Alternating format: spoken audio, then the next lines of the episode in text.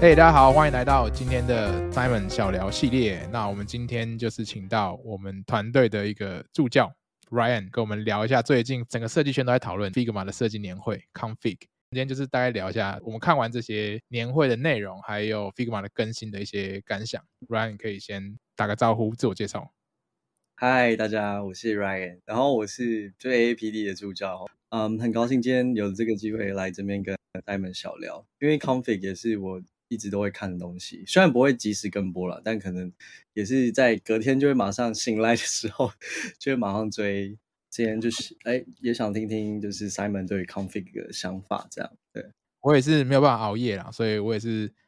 一早醒来就风云变色，这样就是 世界就变了，就大家都在讨论，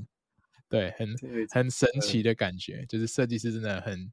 很兴奋，就对了。好。那主要有几个，我现在讲，我现在记得啦，比如说 Auto Layout，然后最大的应该是这个，他们叫 Variable，中文我不知道怎么讲，变量嘛。嗯、第三个应该跟工程合作比较关系，就是 Dev Mode，然后那个变量可以用在他们讲叫做 Advanced Prototyping，做原型上面也会用到这个功能，就是组合剂，对，加一些它的那个什么条件啊、判断式等等的，我们等下可以再聊一下。那你觉得你最兴奋的是哪一个？你马上尝试玩的是哪一个？哦，我玩到疯掉了！我玩那个 Variable，P 管蛮贼的，现在就开始慢慢导入都要收费了。像 variable 就是大家不知道有没有听过个词叫 design token，之前应该说很多人会用，比如说插件啊，或者说在写程式的时候，就是会有这个 token 的概念。然后它就其实就是一个，我也不知道怎么用中文解释，不过理解上应该它就是一个标签吧。你可以用一个比较语义化的东西去描述某一个属性。那譬如说这个颜色可能是黑色，它是一个色码，就是 hash 零零零零零。一开始有一个比较简单的颜色去描述它，它叫做 black，或是叫做什么 gray 一千。就是虽然它已经有一点大概知道这是一个颜色，可是它没有办法继续代表说这个东西被用在哪里，或者它代表什么行为，所以它就延伸出了一个 token 叫做什么 text primary。你可以看到就知道说哦，语义化嘛，你知道这个东西就是用在。黑色上面，然后它是可以有一个叫做 reference 的一个概念，你用这个标签去 reference 其他的标签，只要前面有东西改过，后面就会联动，这样子就比较好管理，就是维护上啊，或者说它弹性也会更大。总之就是一个很炫炮的功能啊，我是最最兴奋这个，然后我就一直在那边玩。对，Ryan 呢？哎，我觉得除了 variable 之外，我另外一个比较喜欢的是 dev mode 哎，因为我一直对于要怎么跟工程师。好好的合作是一个我非常看重，就是在练习的东西。我们公司是直接用 Figma 然后交付，但是因为 Figma，嗯，必须说就是工程师有的真的还是可能不太熟，他就只是看到图片都在那边，可是他不知道说那我要怎么去找说里面的一些呃数据数值啊或什么。虽然是有 inspect，但其实他们我得到的 feedback 都是。他们其实还是没有很了解，有时候要直接来问我，然后我就得可能要重复的 back and forth 一直去说明，或者是偶尔就要回一个讯息说，那这个代表什么？那我觉得有这个 DevMO 的话，第一是我就可以直接很快，因为有时候他们会不知道说我到底哪个设计稿已经准备好了。那我觉得有这个 ready for dev 这个功能的话，其实我觉得蛮方便的，因为我这几天其实有试过，但我还没有跟我的工程师讨论。但我觉得它确实就会让已经准备要交付的稿其实更清楚。再来的话是 component playground 在 dev mode 里面，就是它可以点这个，如果是 component 的话，它可以进到一个小空间，是小空间吗？就一个 pop up，然后它可以上去玩说，那这个 component 确实有什么，嗯，有哪些变 variant 的。Variants 工程师就不会怕说，我这样乱调乱动会不会破坏原来的 component library？因为他们在开发的时候，其实他们也要知道说这个东西会有哪些 variant，这样会比较好开发。所以我觉得除了 variable 之外，我其实有想要额外花时间在看 dev mode 这个部分，因为我们一定要跟工程师合作。那如果可以在协作上更方便的话，那我觉得工作上会更有效率。诶，只是我不确定这要不要付钱？诶，这是要付钱吗？他好像是说就是。到今年二零二三都是免费，都是 beta，之后肯定一定把你收钱收起来，慢慢养你的胃口嘛。然后等你习惯之后，你就不得不付钱这样。但是我必须说，的确 Dev Mode 是还蛮好的。一个功能，因为我觉得 Figma 你可以看到它的这个策略其实蛮明确，或者说产品方向，它就是想要去衔接设计师跟工程师之间的这个 gap，就是把他们之间。有的误会 都可以透过一些方式，就像可能你你 Ryan 你要跟你工程师一直来来回回啊，解释很多东西，那他。可能就是用这个 Dev Mode 就可以让工程师很快的，不管是检查这些呃小小的设计的间距啊，或者这个设计师用了什么样式啊等等的，然后它的元件有哪些不同的状态啊等等，它都可以看得到。呃，那它在整个易用性跟它的 UI 都做了蛮多调整的，因为前一个版本的 Inspect 的这个面板或者说它选东西很难选，就是一些很，因为我看那个他们有一些自己的人在 demo 的时候就说前一版本真的反正就是很难用，简单来讲就是这样。对，它英文多一个那个，你知道吗？就是你到网页 Chrome 吗？然后按右键 Inspect 会有一个嗯方框吗？那是什么？我其实不太。哦，那个叫 Box Model 吧，就是它是一个对应到网页，像你在看那个开发者工具的那那个画面，就工程师很熟悉啊。对，非常熟悉。我一看就哇，这个工程师一定很爱。对对，没错，的确是有想到这些合作上的细节，造成很大的痛苦。因为其实 Figma 一个大的策略就是它的使用者，当然主体是设计师啊。可是其实很多所谓的协作者，就是包含 P 验啊，会来看设计稿，工程师他也要来，反正在后面快要交付的阶段会来看嘛，所以他也要让这些不同的角色都能够很快的上手这个工具，不然工程师就很讨厌来看设计稿。对对对，真的。然后你就要，就只要回想到要开始交付，就会痛苦的开始，然后要一直花费很大时间沟通。那我觉得这还蛮不错的。对啊，没错没错。嗯。从 DevForm 延伸有一小点，我觉得会不会就是工程跟设计的分界越来越小啊？因为我有看到 Figma even 有一个 API，对不对？可以接到那个他们在写 code 程式，什么 VS Code，然后可以直接有一个面板嘛，一直这样就显示那个 Figma 设计稿。然后我觉得再加上 AI 的话，我觉得会不会到最后 Designer 跟 Engineer 这个职位，我不确定诶。现在还很前期，还很大胆，但我只是说，那到最后。最重要的东西会是什么？或者是我觉得我其实蛮期待未来会是什么的，因为可能一开始工程师跟设计师我们的能力是非常区分开的，工程师专门写 code，designer 就是啊、呃、把图画出来，然后去想说去解决问题嘛，使用者的问题。那到最后如果我们有这个能力去写 code，然后工程师是可以来设计的话，那 future 最重要的能力是什么？是 Solving problem 吗？还是 knowing the understand the use？、嗯、对，我这说到底，技能也好，工具也好，它的本质就是，不管是解决问题或是创造价值嘛，就这两件事情。价值就是 user 的价值，或者是商业上的价值。那你可能省一点时间，你是帮公司省成本，那也是一种创造价值的方式嘛，就看你怎么去想。那我觉得 Figma 在做这些事情，或是 AI 也好，开始一些延伸的应用。它很大程度就是在帮我们去解决一些我们其实很不想要做的事情，然后一直重复命名，一直整理原件，然后一直一个元件做出来还要做很多其他的状态。他们就讲这叫什么 tedious 的工作，很无聊的工作，对吧？所以这些东西其实我觉得至少它不是说占据你很多创造力的东西啊，你已经可以系统化，然后你每次都不需要重新做，那这件事情就很自然而然的，设计师跟工程师就可以少做一些这种类型的事情，比如说沟通啊，或者是说。啊，我的设计元件怎么对到你的城市码的元件？那如果我们都只用同一个，那就没有这种需要一直来回调整的问题。当然，设计师要不要会写 code，好像好像越来越不用了，因为现在 AI 可以帮你写。说不定以后你是要懂得怎么下 prompt 嘛，叫 AI 帮你写 code，那你会这个就好，你不用真的会写。对，我蛮认同，就是你讲的，就是嗯，这些工具啊什么的，可以解放我们，让我们有更多的时间去。专注在怎么创造价值，我还是蛮期待看这个未来到底会长怎样。延伸刚刚那个 advanced prototype，那是不是就要设定一些参数了？我刚好也是有玩了好几个小时，就觉得说很，很酷。因为我之前也用过一个 prototype 软体叫 ProtoPie，我不知道你们听过，或者说有些人有用过一个另外一个叫做呃 Actual，就是这些都是比较进阶的 prototyping 的工具。嗯、然后它的好处就是你可以设定一些。像这个 variable 的概念，在一些 prototyping 工具就已经有了。就是说，你今天假设要做一个原型，假如说是一个什么表单，然后你填完表单之后，你下个页面你要显示这个使用者输入的这些数值。那以往你就是做加资料，但你现在就可以变成说，你设定一个变数，比如说你点了这个按钮触发之后，这个变数就会变成某个值，就是你要的值，就可以显示出来。然后它也可以有条件嘛，刚刚讲的他们叫。Condition 就是你可以去设一些条件，if 怎么样，然后 else 怎么样，就如果有符合某些条件的话，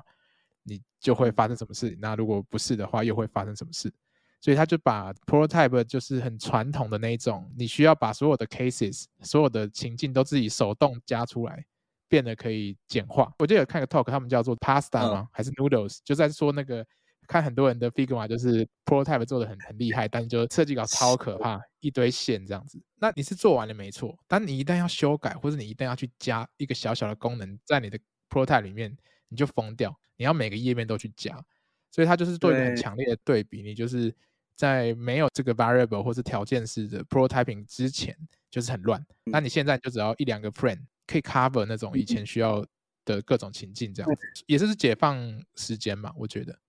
而且我觉得这可以就是用在一些 user interview，是不是会更拟真或更临场？因为我之前的经验就是，你只能让他让使用者操作特定的 path。因为我们最常想要跟使用者说，哦，你可以 explore freely 啊，你就自己去随便点。那通常就是那个 prototype 不会到真的完全，它可以百分之百就是可以操作无误。有时候就点到一些地方就坏掉，或者是没有造成那个连接好的流程走，它就会 坏掉。我觉得会让访谈的结果有点打折扣，就是他可能会对这个产品的感知有点小小不好，或者怎样，我不确定，他也不会直接讲出来。但我就觉得发生这种状况，其实会有点可惜。但我觉得有这个 advanced 的话，是不是可以某种程度让访谈变得更有价值，或者让你想要传达你产品可以做到的事情的话，是可以更清楚的？这样完全没错，完全没错。因为我觉得，其实做原型的目的就是尽可能让它像真的产品嘛，然后使用者会真的以为那是真的，所以他就可以给出比较真实的反馈。以前我们会就是花很多力气啊，把它做很像真的，可能那力气就真的花太多了。我记得我看有一个 talk 讲 prototyping，就是为什么他们要做这个功能。他说：“你做很多东西不会让你的品质变好，可是你迭代很多次会让你的品质品质变好。那个原话应该叫做 ‘iteration leads to quality’。可是我们过往都是在迭代静态的设计稿，因为他说很多人其实你光看设计稿你是没办法知道到底好不好用，通常都是要感受。那感受你就是要 prototype 嘛，可是 prototype 又很花时间，所以就大家很少在做这种 iterative 的 prototyping。可是他现在就是做这个功能，就是。”让大家更愿意去快速的迭代你的 prototype，然后你这样当然就可以得到更多有价值的这些 insight。我觉得它的核心也是在这边，减少时间嘛，然后你就愿意做更多 prototype，你的产品就会越来越好。其实我也蛮想尝试看看这种 advanced prototype。诶，你们公司的那个 design system 有专门的负责的设计师吗？有啊有啊，有没有我们专门的 design system 的 team？他们有发表什么，或者是可能有觉得说会需要改吗，或者什么？针对你们原来的 design system，因为这个哦，当然当然当然，就是他们都疯了。我说疯了有两种说法，就是要改东西的疯了，然后另一个就是很兴奋的疯了。有一个 design system 的同事还说。跟他老板说：“哎，我需要住在山洞一个礼拜，买手去把这些新功能把它导入到我们的系统当中。可是我觉得这个在大公司里面需要蛮多评估的作业啊，就是要导入到什么程度，然后它的阶段什么的。但是我觉得一定会导入，绝对是会发生的。这样，那我觉得就是大家可以做好心理准备，就是。”因为我觉得这其实像你说的，迟早一定会导入嘛，而且它真的是可以帮助我们节省很多时间，增加我们的效率。这样，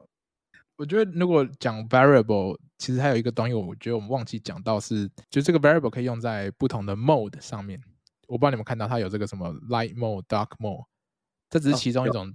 做法，哦、就是你可以设定一些固定的数值，这个界面上不同的元件或是文字都是套用，比如说第一个 mode 的这个。参数的这些 token，那你可以再针对这些参数，然后再定一个不同的 mode。就譬如说，今天 text primary 它对应到的是 text 一千，那可是它在呃 dark mode 上面，它可能对应到是白色，因为那个 dark mode 的时候底是黑色的嘛，或是深色的，所以它文字就会反白。然后它就可以做到一个自动转换 dark mode 跟 light mode，就很酷，就是你可以。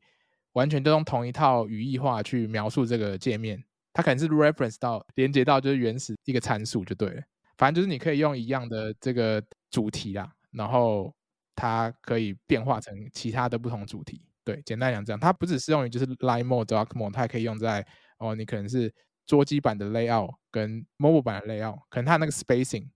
它大小可以不一样。对，所以我觉得这点蛮酷，应用场景蛮广的这样子。那我觉得这个后续其实蛮好，就是看到说，哎，其实我们我们在调整设计的话，啊、呃，你就不用一个一个设定嘛，你就可以直接把它丢到里面，然后去看说，那我在这个方面这部分的 spacing 到底要设计成大、中、小，用哪一个参数会比较适合？哦，最酷的是有一个文字的变化，嗯、你有看到那个吗？就是它本来是英文、哦、翻译，对不对？对对对，感觉很适合用在一些跨国公司，就是可以用在 localization 或去确认说那个字的长度，那个叫什么字字字串长度会不会超过那个？如果同一个按钮嘛，如果你可能翻译成别的国家语言，那字串长度会不会爆开？这样，我觉得它蛮适合，就是去用这个方式看的。这样，我觉得这个蛮酷的。那时候有愣住一两秒，觉得好厉害。对，然后它 mode 是可以分别组合搭配的。嗯就是你可以说我要有一个 light mode 搭配比较这个宽松的 layout，或是我要 dark mode，然后搭配我这个是英文的界面，或者这是什么日文的界面，就是你可以设定不同的组合，这样子就以此为基底，你就可以创造出各种变化，这样子，对啊，所以我觉得这个东西是蛮酷的。它在设计功能的时候，不仅仅只是想到一种情境，当然这只是第一版嘛，因为它好像也有说这个 variable 这个功能。嗯它以后会支援更多的属性，像现在只支援四种，比如说数字啊、文字，然后还有布林嘛，跟颜色，就这四种。但它以后会增加可能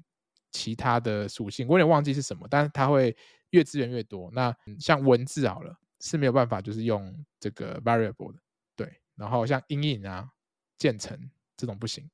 对，所以它就是可能之后会陆续开始支援，那就会让你的整个设计系统更弹性，这样子。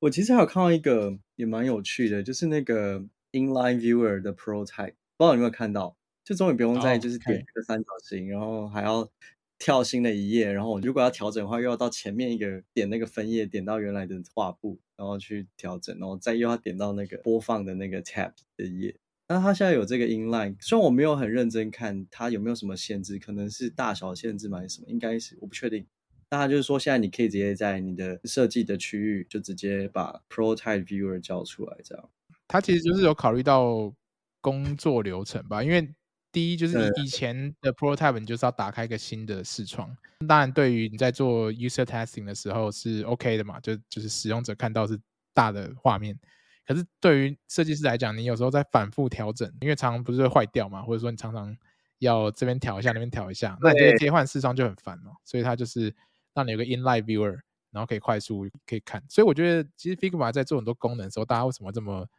开心或者很兴奋？其实有一部分是因为它真的有解决到使用者的问题，使用的就是我们呢、就设计师，因为他就是想要让我们可以更轻松，或者是考虑到真实的情境。从做产品的角度来讲，我觉得是还蛮值得学习的。对啊，user 我们嘛，就真的有觉得到这个公司有用心，有在。听到使用者的 feedback，然后你真的在使用体验上就会比较好。这样，这是一个设计师可以注意的方向。就我在用的时候，就觉得哦，很受激励，就觉得哎，这个工具越来越好用，那我一定不能愧对这个工具，要好好继续努力设计。怎么听起来很奴啊？好好好，我觉得我觉得其实 Figma 蛮棒的啦，我觉得大家都有目共睹，所以才会觉得说大家这么喜欢它。嗯，我必须说，就是 Figma 一直在改版之后，它已经有点跳脱出传统设计师定义设计师应该要会什么这件事情。就是它有太多逻辑的东西，你可以说它其实也老实说也变得更复杂了。我觉得功能更更强，跟要让它持续变得很简单。因为其实 Figma 的 CEO 一直有提到，他们就是想要做尽量简单的功能嘛，操作上了尽量简单，as simple as possible。但是事实上，我必须说，并没有很简单，因为你可以看到他们花了好多力气，甚至他们那个在一开始的那个 keynote 结束之后，他们后面也做了很多 workshop，也有上传到 YouTube，然后就是都在教大家怎么用这些功能，教的很细，就代表它有多复杂，才需要一直教一直教，然后很多范例等等的。所以我是觉得你它已经不是那种你自己摸一摸就会了，你还是得要看教学的程度。我可以 echo 你这个东西，是因为。当我知道有 variable 的话，我就觉得它到底是跟 style 有什么差别？然后 style 为什么还在这样？然后我就很好奇，因为就等于说，如果 style 还在的话，在设定上，使用者可能会比较不确定说，那我现在这地方到底要设定成 variable 还是 style？虽然我不确定官方是不是有提供一些说明啊，我记得，嗯，有，但是我觉得现在是过渡期，我觉得老实说，以后会全面被 variable 取代。因为现在就是有一些，像我刚刚提到，有些东西还没有办法用 variable 嘛，因为它现在只能存单一的 value，就是只能，比如说一个 token 就只能存一个值这样子，或一个属性、哦、啊。可是因为 style 它是组合的嘛，像 text style 你就里面就包含了好多东西，呃，字字形啊，然后它的行高啊，然后字体大小啊，对不对？它就是它那个 style 里面包含了很多东西，现在是没有办法直接被存进去。然后阴影也是啊，阴影你可能叠好几层呢、啊。光晕啊，什么？就它那个 styles 里面是包含了好多数值的啦，所以这也是为什么他现在还没有办法解决这个问题。可是我记得他好说以后会出一些进阶版，就是你可以存多个数值，那这样你就其实老实说真的就好像不太需要 style，但他现在就是说不能用 variant 就用 style 咯。对，他的说法就是这样。我们功能好像聊的差不多啊，反正就是 Figma 会持续的演化，那我们就身为设计师好好的。紧追学习就这样。那不过不过这次 Config 它还有很多很棒很棒的讲座，对，那我觉得大家可以去看，因为都在 YouTube 上面，他们上传速度超快，基本上结束之后就已经全部都在上面，所以可以去 Figma 的 YouTube channel 去看。然后我想问 Ryan，就是你自己有没有比较印象深刻的这些 talks？哎，首推那个 Airbnb 那个 CEO 的那一场，那个 Leading Through Uncertainty。哦，我看他就是讲的超激动，然后我自己也很受鼓舞，这样就觉得，哎，他是真的在 热泪盈眶吗？对对对对，哎，有点热泪，他就真的对他在 build 的这个公司真的很信仰，然后很信仰他就是作为设计师这个职业，然后很相信设计的力量。可是因为他其实有在会谈中有举出一些例子嘛，去 back up 他这些设计可以作为公司一个核心 function 的一个，或者是 even 可以。设计师可以开公司、可以经营公司的一个一些佐证，然后我就觉得，嗯，听完其实蛮热泪盈眶。但我觉得 Simon 可不可以分享一下，那他大概在讲什么？就换我分享是吧？讲我几个听到的点啊，或者是我对于 Airbnb 这个公司或他们 CEO 就是 Brian 的了解。嗯、呃，Brian 就是一个设计师出身的 CEO 嘛，对吧？所以大家一直以来都知道 Airbnb 的设计文化、设计成熟度是很高的。其实蛮厉害的，就是它以一个旅游订房网站嘛，或是电商平台，可是他其实做到是不同层次。它是一个，你你如果把它拿跟譬如说跟 Booking.com 或者 Agoda 比，就是两个是完全不同。你可以想象他们的公司文化绝对是不一样，策略完全不一样，哦、所以做出来的产品完全不一样嘛。所以 Airbnb 就是一个很有温度或是很重视体验的一个产品或是公司啊。他要讲到疫情的时候，不是就整个旅游业就很。萧条嘛，业绩掉很多，然后他就提到说，他们那时候准备要 IPO 还是干嘛的，但是中国的这个业绩好像就直接一周内还是几周内掉了百分之八十，然后紧接而来就是对其他地方的业务也有掉很大，然后他那时候就整个就是火烧屁股，然后他就说，如果今天你的 business 是一个真 burning house，就是正在燃烧 中的房子，那你只可只可以拿回一半的东西，那你要拿什么？有点是在灵魂拷问啊，问自己到底。我这个公司的核心价值是什么？所以他就回去做了整个 restructure 他的公司嘛，重新去把整个组织结构去做很大的调整。因为原本的机制好像就是所谓比较传统大公司会有那种 business unit，不同的事业体、事业单位，然后下面就有各自的最大的头，然后下面就是有各自有什么产品部、行销部、销售部、什么客服之类的，就是它是这样一个一个独立运作的。那造成的问题就是大家。对于整个公司的愿景或是核心目标，没有办法同步的对齐，然后大家各做各，有时候有可能会抢资源之类的。因为他要开始已经火烧屁股，他要赶快去跟大家说：“哎，那你们所以你们现在要在做什么事情？你们的 roadmap 是什么？”然后发现大家讲不出来，因为下面还有好多小团队，然后各自有各自的 roadmap，所以他又不是说连接到一个最核心的东西了。然后他就说：“嗯、不行，我现在就是只要一个 roadmap，就全部人都是做的事情都要对到这 roadmap。”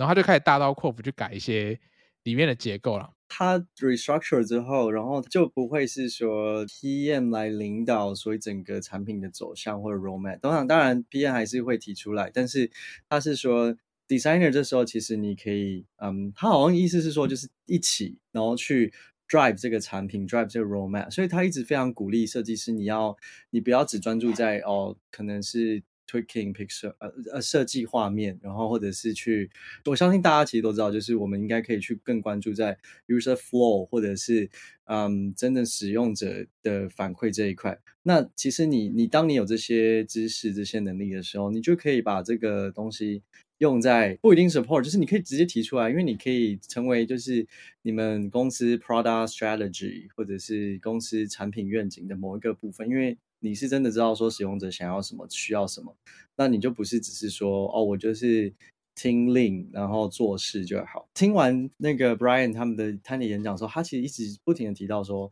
嗯，designer 你要 self conscious，你要知道说自己不要自我怀疑，你应该相信自己的能力，然后你你应该要嗯相信自己的直觉，然后去真的去提出说哦，你觉得有帮助对公司有帮助的事情啊，或者是什么？因为他其实有提到一个很重点，就是说。呃，为什么我们设计师是除了其他呃，可能律师你不需要 justify 你的专业能力或什么？哦、对对对为什么？没错。为什么我们时不时就需要去证明说我是有价值，我是什么的？为什么我们需要这样？因为，嗯，所以其实 Brian 就提到说，其实你要相信自己是设计师，真的可以有 impact 啊、呃，你不需要一直去自我怀疑，因为他的例子就说明了设计一定是。有是 impactful 是有影响力，你是可以真的，嗯，actually 完成一些东西的，你不用怀疑自己，因为非常相信设计的能力嘛，所以他其实 restructure 他们公司之后，他就是把就是设计放在一个也蛮核心的位置，就是大家一起跟 PM 啊，跟工程师，大家是一起去完成这个产品这个设计。虽然这个就是 best case 嘛，你最好是可以这样，但很多公司你可能 现在成熟度还是不够，所以还是要有一点淡书。就是我我们至少知道说有那个愿景在这边，嗯、有一间公司是可以这样做到的。那是是是，嗯、那我们就不要再一直怀疑自己。所以你可能你在下次在做决定啊，在提出你设计的时候，你可以更 solid，可以更嗯去讲。哎，我不确定有没有完整补充到你说的，但是我只是就是在。好像另开一个地方，觉得我其实有听到这件事情，然后我觉得也蛮印象深刻的。这样就有啊，就是你刚刚讲的蛮好，就是有一些点，刚刚譬如说，设计师为什么一直要去证明自己？为什么要一直去跟别人说设计师存在的目的是什么？这件事情就很奇怪。其实这个我还蛮意外，就是说，竟然在可能欧美啊、西方也会有这种感觉。我以为就是在在台湾或者亚洲会觉得说，哦，设计就是一个。没什么专业的工作，就是传统上来讲，很常就自己也可以画 logo 啊，我也可以做设计，就会变成设计师上价值被贬得很低。可是其实像可能 Brian 这样在 Airbnb，他想要把设计师的高度拉到可以真的做产品决策，有很大的影响力。这当然，为什么设计师会怕怕？其实我也可以理解，就是我们并没有受过这种训练，说我们要来。跳出来主导，因为他要讲一个案例嘛。他说，当设计师可以站在会议室当领导会议的那个人，为什么设计师还要坐在那边当做一个，就是我在听别人讲一些会议的目标等等。就设计师应该要更多的去，不管是去带领团队的沟通，他甚至说就是应该更多设计师来创业，嗯、跟他一样，因为才会改变嘛。不然，因为像像你你讲他这种设计文化很难从下而上，很大程度应该是要从 top down，就是。你本身就相信设计的价值，你才有办法让大家真的也相信设计。因为他做那个 restructure 之后，嗯、像最近 Airbnb 大改版嘛，它有一个功能就是那个房房东的护照，对，像那个东西就感觉非常的 design driven 才做出来的东西。因为那个护照很 fancy，我不知道大家有没有看过，就是它有个房东的一本书，然后就是它每个房源的左下角，然后你 hover 之后那个书还会围开这样，有个很 subtle 的动画。然后点了之后，它整个翻出来，像那个就是那种迪士尼那种 动画。对对对对对，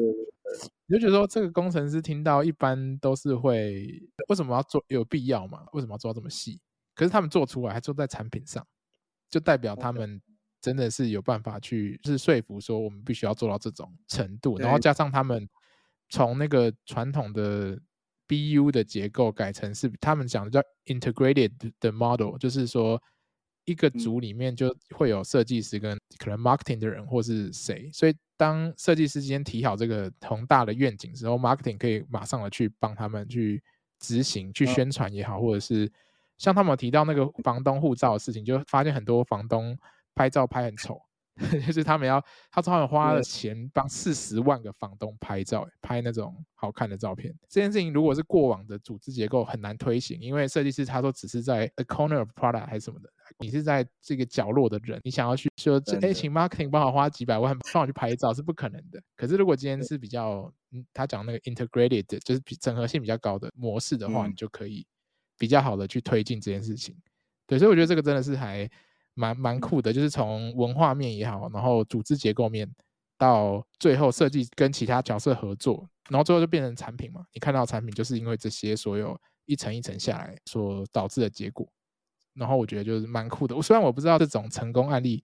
能不能被复制啊，我觉得其实蛮难的。他必须要整个公司有这样的文化或相信这件事情。不过是一个很就像你讲的感人肺腑的故事，因为他也很激动嘛。我们现在讲的也很激动这样。他们像是一个灯塔这样，我觉得是为我们提供一条路，也不是提供啦，就是说哦，确实是有办法这样做，就是 you can design driven 的一间公司。然后刚刚你讲的一个蛮重要的点，就是哇，他们愿意让体验大于凌驾所有事情，就只要这件事情是对体，我不确定他们到背后决策到底是什么，也许有别的考量，但我觉得以我自己。来看，他们愿意让只要这件事情是对体验设计体验好、使用者体验好，他们就会做。像是你说的那个房东护照啊，然后或者是因为房东照片很丑，然后他们就是自己自掏腰包花钱，然后去让整个嗯照片变得很好看。因为做过一些产品，你知道，就是通常 UGC 就使用者自己上传的那个照片，可能就是有时候会不太就是品质不一嘛。但是如果啊、公司出花钱做这件事情的话，其实可以让整个体验更好。因为他们公司就是会 Brian C CEO 叫的好像很熟，就是他们 CEO 会相信这件事情的能量，这个设计，这个使用者体验，基本上就是是他的一个核心价值。结果现在看起来至少是好的嘛，因为他有说到他们。嗯，公司的营收表现或现金流是不是也蛮多的？嗯，对，我觉得最后想要提说，那他对设计师的建议就是，他其实说好，如果我们不要 self，不要自我怀疑，你要怎么去传达设计的能力，传达你自己的价值？你别传达自己的价值，就是怎么去该怎么讲？好，也是传达自己的价值，就是怎么样？他就是他就是说，你不要只是专注在 surface 嘛，就是你不要只是看到说这个。几 pixel 啊，然后我要用什么元件或什么，你应该去关注在 user flow。他很注重在 user flow，他很强调 user flow，就像他的 roadmap 一样，就是一整个 journey 这样。然后他就非常关注这个，所以他觉得说，设计师你应该要就是比较全观，就是纵观性看到整个产品线，然后再去做设计。然后再来第二是说，你一定要 be very proud of your product，对吗？哎，是类似的原话，可能 proud of your design 还是什么？就是你的产出这样。对对对，你一定要非常 proud，你才 ship it，对吧？你要愿意把你的名字放在那个设计上面，你才可以 ship it。他就是这样讲，不会觉得说哦，我不想承认这是我的设计，这样就是一定要被接受那个评论评价。然后你要非常就是觉得很有自信。最后就是说，他觉得有时候可能要稍微摆脱 design system 限制嘛。他是说有时候你可能你在产出设计方案的时候，你可能有几个方案是可以跳脱。Design system，你我觉得，因为像是那个防盗护照看起来就不像是 Design system 会有的元件嘛，然后这感觉就是一个蛮创新的。它其实某种程度有做到，但是我觉得设计师可能会觉得还是有点怀疑。但我觉得我们可以转译成，就是你就是稍微在发想设计解决方案的时候，你可以稍微小小的破格，或者是跳开原来的思维一点，你可能可以大胆一点啊，就是说，那我这次多一个设计方案是。多做了什么东西，然后这本来没有，然后我觉得综合以上几点，然后我觉得可能就是你要一直去建立那个 trust 嘛，这我自己不创，就是有这个 trust 之后 自己以为自己是，然后你才可以就是真的让你们组织推动证明设计的那个能力，这样。那我不确定说今晚有没有什么想补充的？嗯、没有没有，我觉得你讲的重点蛮好的。我我补充一点，就是说我以前有遇到一些设计师说。呃，我都不敢说这是我做的，就是我我不敢把这个做的东西发作品集，就代表你没有很对，对你做的东西很很骄傲嘛。那这原因是什么？可能也有可能是外力啦，就是可能老板逼你做一个你不喜欢的东西，或是你就迁就于当下能做的程度。可是这样就很可惜，你既然做了，但是你做了又不是你满意的，或者你交付出去的东西，你就不会为他感到骄傲。对，那我觉得这个当然是很极端啦。当然，Airbnb 是一个很追求。品质的公司，我很追求体验的公司，所以他们可以做到这样。但是，所以我觉得那个 Brian 在讲这整个故事的时候，他不是是跟 Figma CEO 在对谈，然后 Figma CEO Dylan 就是说捏一把冷汗，就会觉得说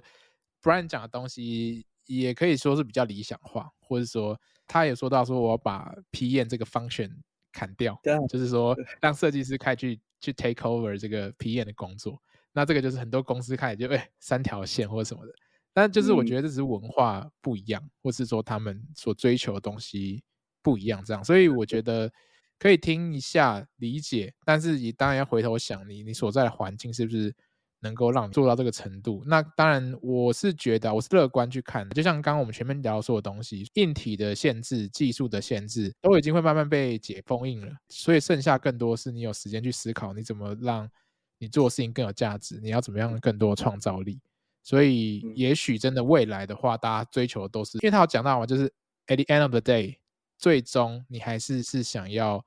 做出一个让使用者或是你的消费者会喜欢的产品。这个是不管是任何一个人啊，PM 也好，marketing designer、engineer 都是想要这个结果嘛，很 inspiring，就是很激励人心的一个一个 talk，对啊，就是 config 不只是 tool 工具上的那个。改革，还有因为其他这些讲座啊，我觉得一再就让我们只是心态啊，或者是观念上或者价值观，其实也是一个不是说创新，也就是听听别人的做法，然后可能你就知道说，哎，那我可以往哪个方向再往前一点啊，或者是再延伸一点。那我觉得 overall 蛮期待。就是未来到底 Figma 会变怎样，设计会变怎样，这样，然后又尤其又有 AI 这件事情，就是我觉得可能明年 Config 会再有多一点的探索，这样，因为他们现在被 Adobe 买下来，对，对，那我不知道说他们到底生态系会怎么整合，或者是怎么样，那也蛮期待。嗯，对啊，我自己也蛮期待，我是蛮第一是乐观也，也也开放，因为反正 Adobe 本身也是很多黑科技，很多自己 AI 的东西，然后。Figma 后来也有宣布，他有收购一间公司嘛，AI 公司叫 Diagram，对，就是它里面有文字生成界面的工具，嗯、然后自动去帮你建议说你的 layout 怎么做。它有一些 demo，那嗯，我觉得未来的设计可能真的就是你在探索的时间可能又花更少了。你可能一个很简单的 prompt，然后它帮你探索几个不同的 layout，或是基于你现在的样式再延伸出一些新的页面。所以我觉得。的确会省很多时间，或者说你看到你的可能性变更多。有些东西就是我我们人脑想不到，然后 可能工具帮你想到了，那你就你有更多的可能性。所以我其实蛮乐观的。当然，我觉得对于初学者可能会很焦虑啊，因为觉得，因为初学者连基底都还没好的话，他可能要去判断这些工具带给他的帮助是好的帮助还不好帮助，就是很难判断。所以我觉得还是要有一些基本功，再去开始去用这些。工具来加强产出的效率、品质，这样子。那以上就是我跟 Simon 的看法，就是对于 Config 这次的一些心得啊、呃。但必须要说，啊、呃，我们其实只有稍微聊到一些，其实还有更多一些啊、呃、讲座啊或什么的话，他们其实在自己的网站 YouTube 上面都有，然后也都非常建议大家去看，因为。我其实有在额外看个几则，但一直都还没有很多时间。然后还有讲到一些可能是 design system 啊，或者是一些嗯 eco design 的东西，非常建议大家拨空还是可以去看一下，然后再去玩一下 playground。他们新的功能发布之后，都会在网站上有那个 playground，就是一个 Figma file，然后你就点进去，你就可以玩一下，说他们到底怎么去试用，然后一些文字解说。感谢 Ryan，我觉得。今天当然时间有限啊，没办法聊很多，但是就让大家自己去体验，然后自己去听这些很棒的讲座，然后设计师的工作，我觉得未来就会越来越重要，自己是觉得蛮期待的，所以也希望大家可以开心做设计，然后就是不要太焦虑。那我们今天就聊到这喽，感谢 Ryan，我们下集再见，拜拜，拜拜。